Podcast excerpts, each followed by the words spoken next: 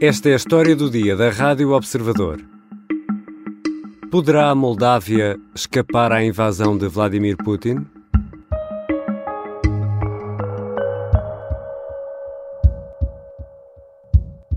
Planul pentru perioada următoare presupune acțiuni cu implicarea unor diversioniști cu pregătire militară, camuflați în civil, care să întreprindă acțiuni violente, atac asupra unor edificii ale statului și luare de ostatici.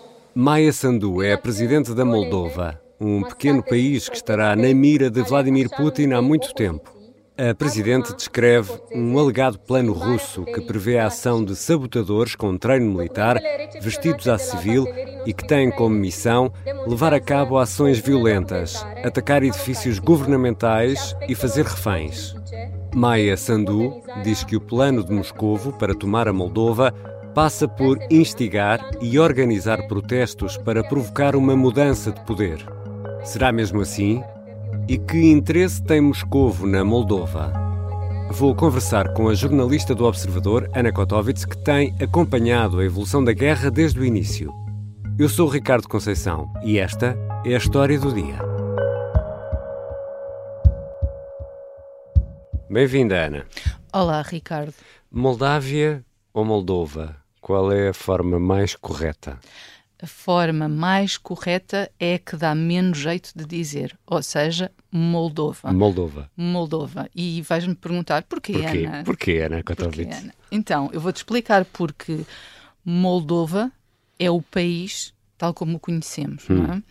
Moldávia é uma zona geográfica muito maior que inclui a própria da Moldova, inclui alguns territórios da Roménia e até da Ucrânia. E por isso é que o ideal é dizer Moldova para não haver confusões. E fica esclarecido de uma vez por todas. E então, onde é que fica este país?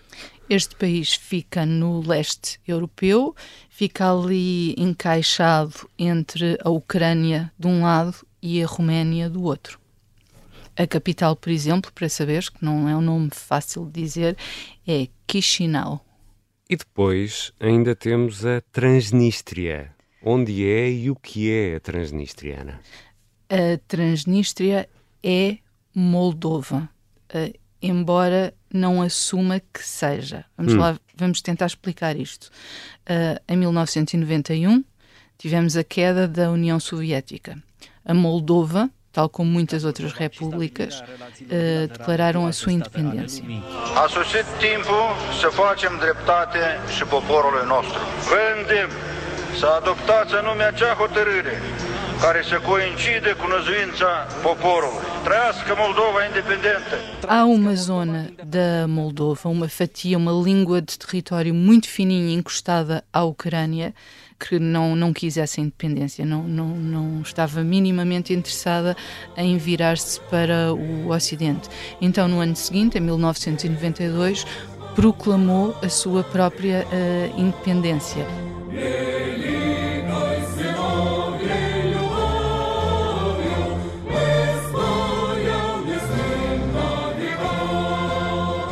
Quem vive ali são independentistas pró-russos e, portanto, que se revêem mais nos valores de Moscou do que nos valores ocidentais. Mas a independência da Transnistria nunca foi reconhecida, ou foi? Nunca foi reconhecida. A Transnistria hoje em dia é vista como um conflito congelado, hum. ou seja, para todos os efeitos, a comunidade internacional diz que a Transnistria é parte da República da Moldova, mas na verdade eles têm uma vida à parte, mas também não há guerra, não há conflito armado entre eles. E sendo a Moldova, já o explicaste, uma das 15 repúblicas socialistas, era um dos 15 elementos que compunham a URSS, qual é o sentimento uh, da população em relação ao Ocidente e em relação a Moscou? Há sentimentos mistos. Tu não podes dizer que a população é totalmente pró-Ocidente ou pró-Russa. Até porque, por exemplo, em termos políticos, uh, os governos têm oscilado entre governos pró-russos e governos uh, pró-Ocidente. A presidente que nós agora temos no poder, nas eleições anteriores a estas, perdeu contra um candidato que era pró-russo. Ele foi eleito uh, democraticamente. Portanto, tu de facto tens ali duas, duas fações, duas formas de, de encarar o Ocidente e a, e a Rússia na Moldova. Depois, claro, tens a Transnistria, que essa é claramente pró-Rússia e, mais do que isso, quer ser independente. E, e que é no leste da Moldova, não é? Exatamente, encostadinha à Ucrânia. Parece que estás a descrever a Ucrânia é quase a mesma coisa. Há aqui uma série de paralelismos que tu podes fazer, por exemplo, entre a Transnistria e o Donbass, uhum. porque são, são países que eram repúblicas soviéticas e, como tal, há pessoas que continuam fiéis a essa herança e há outras que olham para o Ocidente e querem ter uma forma de vida mais próxima do Ocidente. Portanto, é tal e qual, com a diferença que a Moldova é muito mais pequena do que a Ucrânia, não tem, não tem comparação. Lá está, mas Transnistria e Donbass é exatamente a mesma situação, independentistas pró-russos que se querem separar do país original. Și trebuie să investim în capacitatea noastră de a asigura ordinea publică. Ori liniștea și pacea sunt fundamentale pentru dezvoltarea econômica și pentru dezvoltarea noastră uh, socială. E ainda na semana passada, o Parlamento da Moldova aprovou um novo governo pró-ocidental que é liderado por um homem pró-ocidente, Dorin Ressian. Já voltamos à conversa com a jornalista do Observador, Ana Kotovits. Que planos terá afinal Putin para a Moldova? Ouviu Rádio Hoje? Ouvi a pipoca mais doce, a Ana Garcia Martins. Ouvi a Catarina Miranda. Ouvi o Manel Serrão. Ouvi o meu amigo Júlio Magalhães. Sim, ouvi o Paulo Ferreira. Já ouvi a Maria João Simões. Ouvi a voz incrível da Carla Jorge de Carvalho. Ouvi o José Manuel Fernandes. Ouvi a Helena Matos. Ouvi, claro, o Rui Ramos. Ouvi o João Miguel Tavares. Ouvi o Luís Aguiar com Raguia. Ouvi a Susana Peralta. Já ouvi o Jorge Fernandes. Ouvi o João Marcos de Almeida. Ouvi o Bruno Cardoso Reis. Ouvi o Carlos Filhais. Eu ouvi o Martim Sousa Tavares. Ouvi o Bruno Vieira Amaral. Ouvi o Eduardo Sá. Ouvi o Alberto Gonçalves. Ouvi o Gabriel Alves. Acabei de ouvir o Pedro Henrique. Se também já os ouviu, ouviu a Rádio Observador. Estamos de regresso à conversa com a jornalista do Observador Ana Kotovits. Ana, já percebemos que a Moldova é um país pequeno, pobre, que não tem acesso ao mar, direto, pelo menos, terá de passar ali por um canal que é controlado pela Ucrânia. Que capacidade de defesa tem a Moldova? A Moldova é de facto um país pequeno e pobre, tem cerca de 3 milhões de habitantes e neste momento é o país mais pobre da Europa. Em termos de capacidade de defesa, também é uma, uma capacidade muito pequena, que a NATO estima em cerca de 6 mil, 6.500 militares. E é por isso que a presidente Maia Sandu, também ela pró-ocidental, admite numa entrevista ao político uma eventual adesão à NATO? É exatamente por isso, eh, porque neste momento e com a guerra na Ucrânia, a Moldova está mais frágil e sente-se mais ameaçada pela Rússia. Não que ela não se sentisse antes, mas sabe que se o, a guerra na Ucrânia correr de feição para a Rússia, ficam numa, numa situação perigosa e também sabe olhar para dentro e ver que não é com 6.500 militares que faz frente ao, ao exército russo. Aí, de facto, o chapéu protetor da NATO, com quem já coopera, apesar de não ser um, um Estado-membro, é fundamental para qualquer ameaça que, que esteja a caminho. Porque a Roménia é membro da NATO. A Roménia, que é país vizinho, está mesmo ali ao lado, é membro da NATO e não é só isso que eles têm em comum. Uh, em ambos os países, a língua oficial é o romeno. E chega-se a, a, falar de vez em quando em ambos os países na hipótese de os dois se unificarem. Agora, isto não é uma ideia consensual na sociedade e dificilmente uh, andará para a frente. E num dos primeiros episódios aqui da História do Dia, há cerca de um ano, assinalámos agora recentemente o primeiro aniversário da História do Dia, eh, conversava com o Major-General Arno Moreira e perguntava-lhe se a Moldova seria a próxima. Isso já era uma possibilidade forte naqueles primeiros dias eh, de guerra. O que é que mudou, entretanto, para reavivar esta possibilidade tão forte de invasão russa? Olha, Ricardo, eu estive uh, nem de propósito a conversar novamente com, com o Major-General e falávamos exatamente uh, sobre isto. E é, curiosamente, nos primeiros dias de guerra, a ameaça militar sobre a Moldova era maior. Porquê? Hum. Porque não sabíamos como é que a guerra ia correr. Uh, e supostamente uh, a Rússia seria capaz de ter ali uma série de ganhos. Era normal que conseguisse varrer o sul da Ucrânia, entrar pela Transnistria adentro e facilmente eh, fazer cair a, a Moldova. Isso não aconteceu. E neste momento a Ucrânia uh, é uma espécie de barreira que protege a Moldova de uma, de uma entrada dos russos. O que está a acontecer, essencialmente, é a possibilidade da Rússia tentar destabilizar a sociedade moldava ao ponto de haver convulsões que levem a uma mudança do poder político. E aí, como já falámos há bocado, o poder político na Moldova oscila entre pró-Ocidente e pró-Russo.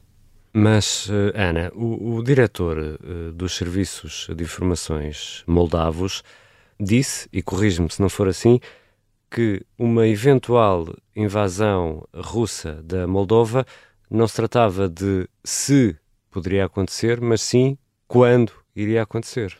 Foi exatamente isso que disse Alexandro Mosteata. E foi tão assim que depois o SIS, que são as secretas da, da Moldova. Não confundir com, com as. Outros. Não. Pronto, que as secretas da, da, da Moldova sentiram necessidade de vir afinar as declarações dele.